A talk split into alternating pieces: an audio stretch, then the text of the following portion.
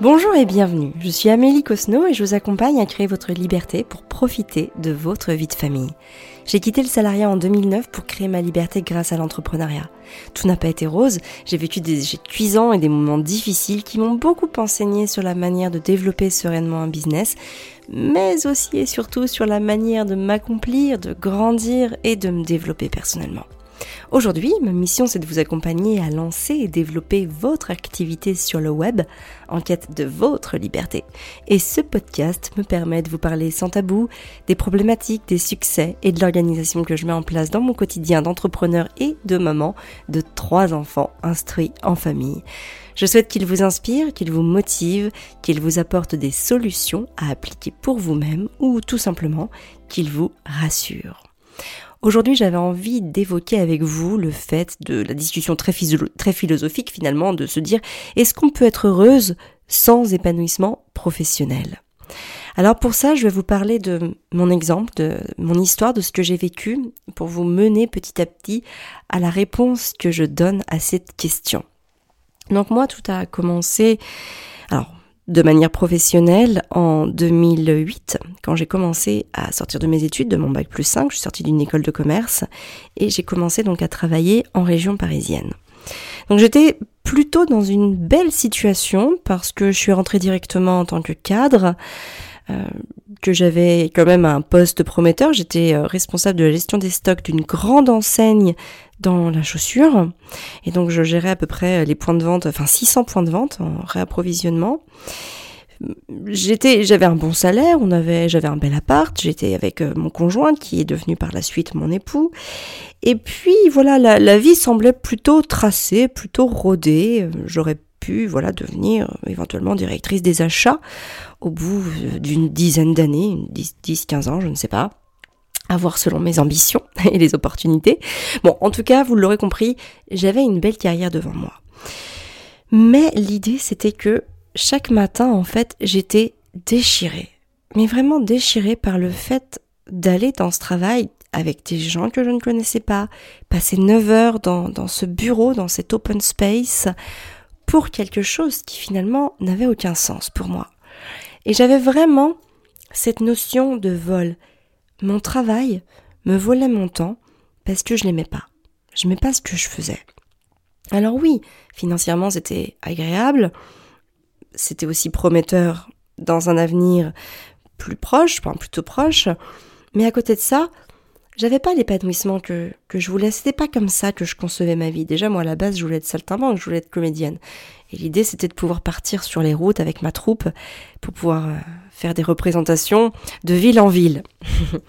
Donc on était loin, on en était loin. Et puis surtout, euh, vraiment le déchirement pour moi, c'était de me dire, je, je suis avec des gens que je n'ai pas choisis. Des gens que, bon, qui sont soit très agréables, mais que je ne porte pas forcément dans mon cœur. Et en fait, je me suis dit, on n'a qu'une vie. J'ai envie de la vivre avec les gens que j'aime. Donc en l'occurrence, mon mari, enfin mon conjoint. Et puis après, nos enfants. Et en fait, cette idée me, me révoltait, cette idée, cette idée m'attristait parce que j'étais en train de, de construire quelque chose qui n'avait absolument pas le sens que je voulais et qui ne correspondait en rien à mon rêve. Et donc au bout de 18 mois de salariat, j'ai tout plaqué. J'ai tout plaqué sans idée. J'avais absolument pas d'idée. Alors j'avais bon, j'avais soit quelques petites économies de voilà du de début de carrière, on appellera ça comme ça.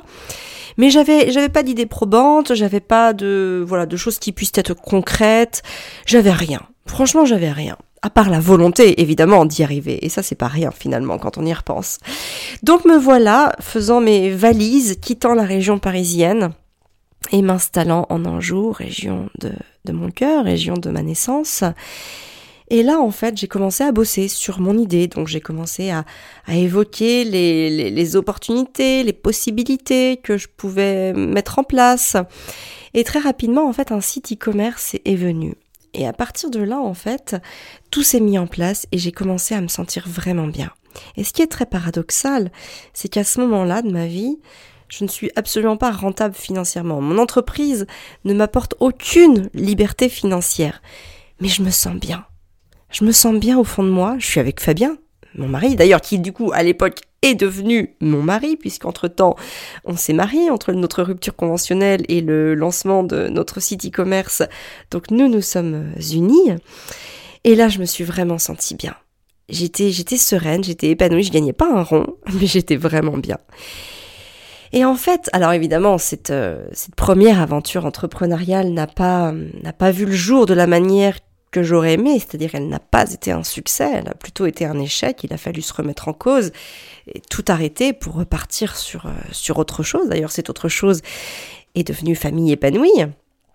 Et, euh, et à partir de là, en fait, on a commencé à, à, bah, gagner de l'argent, hein, tout simplement, et en fait à vraiment s'épanouir. Et bien sûr que pour moi, l'épanouissement va de pair, enfin l'épanouissement personnel va de pair avec l'épanouissement professionnel parce que c'est pas possible en fait de pouvoir être pleinement serein et épanoui quand on n'est pas quand on passe ses journées parce que un boulot, alors notamment quand on l'exerce à plein temps, c'est 8 ou 9 heures, même peut-être 10 heures avec les temps de transport au sein d'un même endroit, en tout cas parti de chez soi, sans ses enfants, sans son conjoint, en dehors de son port d'attache, en, en, dehors de son cocon de sécurité, en dehors de voilà de son home sweet home. Donc c'est pas rien, c'est pas rien. Et quand on n'aime pas l'endroit où on est, comment est-ce que le soir, le matin, on peut se sentir bien? Parce que finalement, on a forcément cette sensation qu'on est volé, qu'on est flouté. Vous savez, on, on fait ça pour de l'argent finalement, parce que bah, l'argent gouverne absolument tout. Sans argent dans une société fiduciaire, on peut pas s'en sortir. Donc évidemment qu'on a besoin d'argent. Il faut, ouvrir les yeux. On on peut pas vivre sans. Mais par contre, à quel prix? À quel prix on est capable de vendre son temps? Et puis pourquoi aussi on est capable de vendre son temps? C'est ça en fait la vraie question à se poser. Et, euh, et, donc voilà, pour moi, en fait, le choix était, était rapide de se dire, ça sera plus difficile pour moi de vivre ma vie en me faisant acheter mon temps, en plus à un prix que j'estime dérisoire, parce que mon temps est, ma valeur la plus chère et ma possession la plus chère et mon bien le plus cher, c'est vraiment mon trésor, le, le temps qui passe ne se rattrape pas, on peut tout acheter, sauf le temps. On peut tout acheter, vraiment, ou quasiment tout, sauf le temps. Et du coup, c'était inconcevable pour moi, ça, ça portait préjudice à mon épanouissement que de le voir s'égrener sans que je puisse rien en décider. Et donc à partir de ce moment-là, vraiment, ça a été porteur pour moi de me dire, je suis prête à affronter ce que je dois affronter, je suis prête à faire les efforts que je dois faire, mais je vais y arriver. Et en fait, ça a été ce moment salutaire où j'ai pris la décision d'y arriver. La décision de sortir de, de ce schéma salarial pour aller sur la voie de l'entrepreneuriat. Et vous savez, à partir du moment où on prend une décision, on doit ensuite mettre en place les actions nécessaires à sa réalisation. Et ça, c'est la décision la plus dure qu'on enfin, c'est vraiment l'acte le plus dur qu'on puisse faire parce que cette décision, c'est vraiment le moment où on bascule. On bascule du, du côté de l'épanouissement. En fait, cette décision, en tout cas de devenir euh, entrepreneur, pour moi, ça a été euh, une décision phare, une décision stratégique dans ma vie, parce que je me suis solennellement engagée envers moi-même à tout faire, à tout mettre en place pour y arriver et à ne jamais abandonner. Alors ça ne veut pas dire que, après mon échec cuisant sur mon site e-commerce, j'ai réenvisagé toutes les solutions parce que j'en avais besoin pour me rassurer. J'avais besoin de d'envisager le fait que, ok, peut-être que je pourrais redevenir salarié si je n'avais évidemment plus aucun choix. Et en fait, c'est aussi rassurant de se dire qu'il y a toujours une solution parce que bah, quand on est face à un mur, c'est important aussi de se dire, ok, est-ce que je continue à gratter un peu dans le mur en sachant qu'il y a quand même autre chose que je peux mettre en place derrière? Il en tout cas, il y a une solution de repli, même si c'est pas la solution de mon cœur. Bon, elle existe, elle est là et je peux m'en servir, même de manière momentanée. Donc évidemment que j'avais tout envisagé, mais j'ai pas abandonné. J'ai pas abandonné parce que pour moi, mon épanouissement ne peut pas avoir lieu sans épanouissement professionnel. Et d'ailleurs, je le vois bien avec, euh, avec mes enfants, ou avec d'ailleurs certains proches. Euh, cette, cette, cette manière d'être que j'ai, parce que je suis heureuse, en fait je suis heureuse de la vie que j'ai, c'est aussi ce qui vient nourrir la relation avec mes enfants. Parce qu'à partir du moment où je suis bien dans mon boulot, même si c'est pas toujours évident, c'est pas toujours rose, je vais pas vous, vous raconter un conte de fées. Mais par contre, euh, c'est épanouissant dans le sens où je suis le maître à bord. Et en fait, si j'ai pas les résultats que je veux, en gros, c'est ma responsabilité. Et donc, je ne peux me reposer que sur moi. Et ça, c'est, c'est, pour moi, déjà, c'est très sécuritaire parce que j'ai confiance en moi. Je sais que, je sais que je peux. Je sais que moi, quand je veux, je peux. donc, il suffit que je le veuille pour le vouloir. Il suffit que je le décide pour le vouloir. Et la bonne nouvelle, c'est que vous aussi, vous fonctionnez comme ça. Si vous voulez, enfin, si vous, si vous voulez, vous pouvez. Et quand vous voulez, vous pouvez. Et ça, c'est vraiment quelque chose que vous pouvez vous répéter tous les jours pour vous donner la force et le courage bah, d'affronter l'inconnu, parce que finalement, la, chose la plus grande à, vraiment à, affronter, c'est cet inconnu.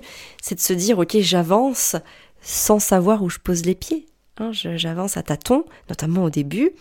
Et puis après, évidemment, il y a des choses qui se mettent en place, mais mine de rien, ça reste de toute façon une suite d'actions euh, logiques d'ailleurs à mettre en place. Alors évidemment, des fois, les résultats sont pas comme on avait prévu, parfois ne sont pas à la hauteur aussi de ce qu'on avait prévu, mais en tout cas, il y a forcément un résultat. Un résultat qui va pouvoir nous donner du feedback, qui va pouvoir nous donner la matière, en tout cas de la matière pour, pour analyser, pour comprendre et pour faire autrement. Hein, c'est Einstein qui disait bah, la, folie, c'est de faire la même chose toujours et puis de s'attendre à des résultats différents.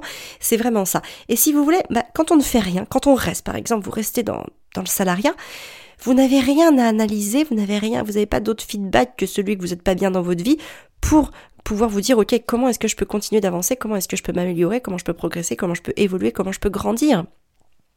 Donc c'est vraiment très important de passer à l'action, de ne pas rester enfermé dans, quelque chose qui ne nous plaît pas. Hein, je, peu importe l'âge qu'on a, euh, on a toujours cette possibilité d'aller vivre ses rêves, d'aller vivre ce qu'on veut vraiment vivre. Et ça, c'est important que vous en ayez conscience, c'est important que vous l'ayez en tête parce que très souvent, on va se mettre plein d'objections, on va chercher plein d'excuses dans le sens où, bah oui, c'est trop tard, je ne peux plus parce que j'ai des enfants, parce que j'ai pas le temps, parce que ceci, parce que cela. Tout est une question de choix, tout est une question de priorité. Ceux qui n'osent pas quitter le salariat pour se lancer dans l'entrepreneuriat, c'est purement une question de choix. C'est que ce sont des personnes qui font le choix de rester salariées parce que peut-être que pour ces personnes-là, c'est plus difficile de quitter son job et de lancer le sien. Moi, en l'occurrence, c'était plus difficile pour moi de continuer à être salarié et de, de subir, en fait, ce quotidien. Donc j'ai fait ce choix. Et en fait, si on regarde bien et de manière très philosophique, notre vie est constituée de choix. À chaque fois, choisir, c'est aussi renoncer à quelque chose. Par exemple, choisir de se lancer dans l'entrepreneuriat, c'est peut-être renoncer à un confort financier durant quelques semaines, durant quelques mois. Ça, c'est une éventualité. Donc évidemment, il faut savoir si par exemple le conjoint ou la conjointe peut subvenir aux besoins du foyer pendant quelques mois, le temps que notre projet se lance, parce que bien sûr qu'il y a des contraintes financières, bien sûr que on ne gagne pas de l'argent tout de suite, évidemment. Est-ce qu'on peut choisir une rupture conventionnelle pour avoir plus d'aisance et moins d'anxiété pour développer son projet? Voilà, est-ce que de quelle manière on peut trader Est-ce qu'on a un petit euh, un petit butin euh, sur le dans lequel on peut taper pour pouvoir investir en soi pour développer son projet. C'est évidemment des questions à se poser pour pouvoir mettre en place tout ça. Ça c'est sûr ça c'est la réalité des choses. Mais encore une fois la question c'est ben, qu'est-ce que vous voulez vraiment? Quelles sont vos priorités? Est-ce que cet épanouissement, est-ce que vous vous sentez épanoui dans votre vie avec votre travail euh, ou est-ce que vous aimeriez en changer? Et dans ce cas-là, qu'est-ce qui vous fait le plus peur dans l'idée d'en changer? Qu'est-ce que, Quels sont vos obstacles? Quels sont vos freins? Quelles sont les phrases que vous vous répétez sans cesse? Quelles sont les histoires que vous vous racontez et qui vont vous mener ou pas à votre objectif? Parce que tout est une question d'histoire. Les histoires qu'on se raconte, c'est la réalité qu'on se crée. Donc à partir du moment où on se raconte tous les jours, non, je ne peux pas parce que ceci, parce que cela, parce que j'ai des enfants en bas âge, parce que euh, je, ne dors pas la nuit, parce que j'ai un petit jalette, etc. Alors évidemment qu'il n'y a pas d'issue possible. Vous allez vous raconter ces histoires et elles vont devenir votre réalité. Euh, moi, quand je me suis lancée, évidemment, j'avais j'ai envie de dire plus rien à perdre, mais bon, c'est encore discutable, hein, parce que euh, on peut toujours s'enfoncer un peu plus, hein, j'ai envie de dire. Euh, mais bien sûr que quand je me suis lancée, j'avais deux enfants, j'étais au RSA.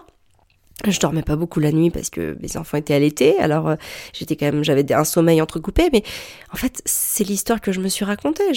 Moi, je me suis toujours raconté que oui, je dormais bien, que je faisais du cododo pour bien dormir, dans la réalité des faits, bien sûr que mon sommeil était complètement entrecoupé, mais c'était pas cette histoire que je me racontais.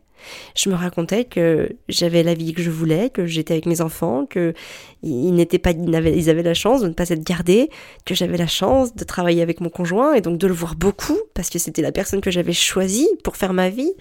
Euh, c'était aussi l'histoire bah, que je me racontais, c'était d'avoir du temps disponible pour aller voir euh, mes parents, mes amis, pour partir euh, en voyage, pour pour faire tout ça. Donc c'était toute cette histoire que, que, je me racontais moi dans ma tête et qui m'a permis de bah, d'y croire parce que je me la suis tellement répétée qu'elle a fini par, euh, par prendre vie, par prendre forme.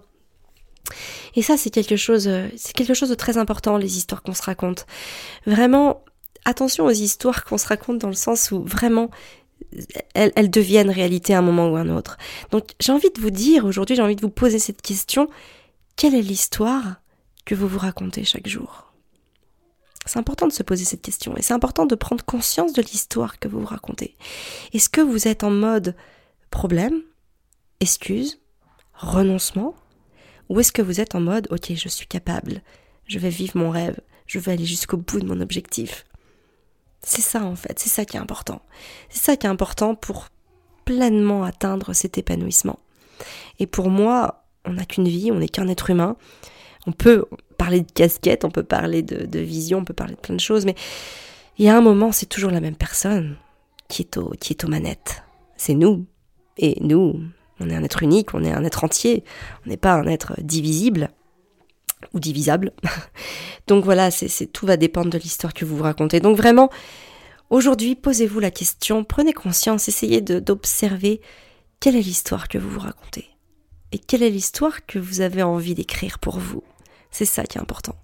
En tout cas, si c'est une histoire entrepreneuriale, si, si vous voulez euh, vivre une aventure euh, entrepreneuriale incroyable qui va vous mener à votre liberté et au fait que vous allez retrouver du temps pour vous, pour vos enfants, pour votre famille, pour toutes ces choses que vous aimez, sachez que je peux vous accompagner grâce au programme Entrepreneur épanoui, dont c'est clairement l'objectif et le but, c'est de vous amener à lancer développer votre activité en quête de votre liberté, donc une activité 100% en ligne qui vous permet de cocher toutes les cases de votre liberté.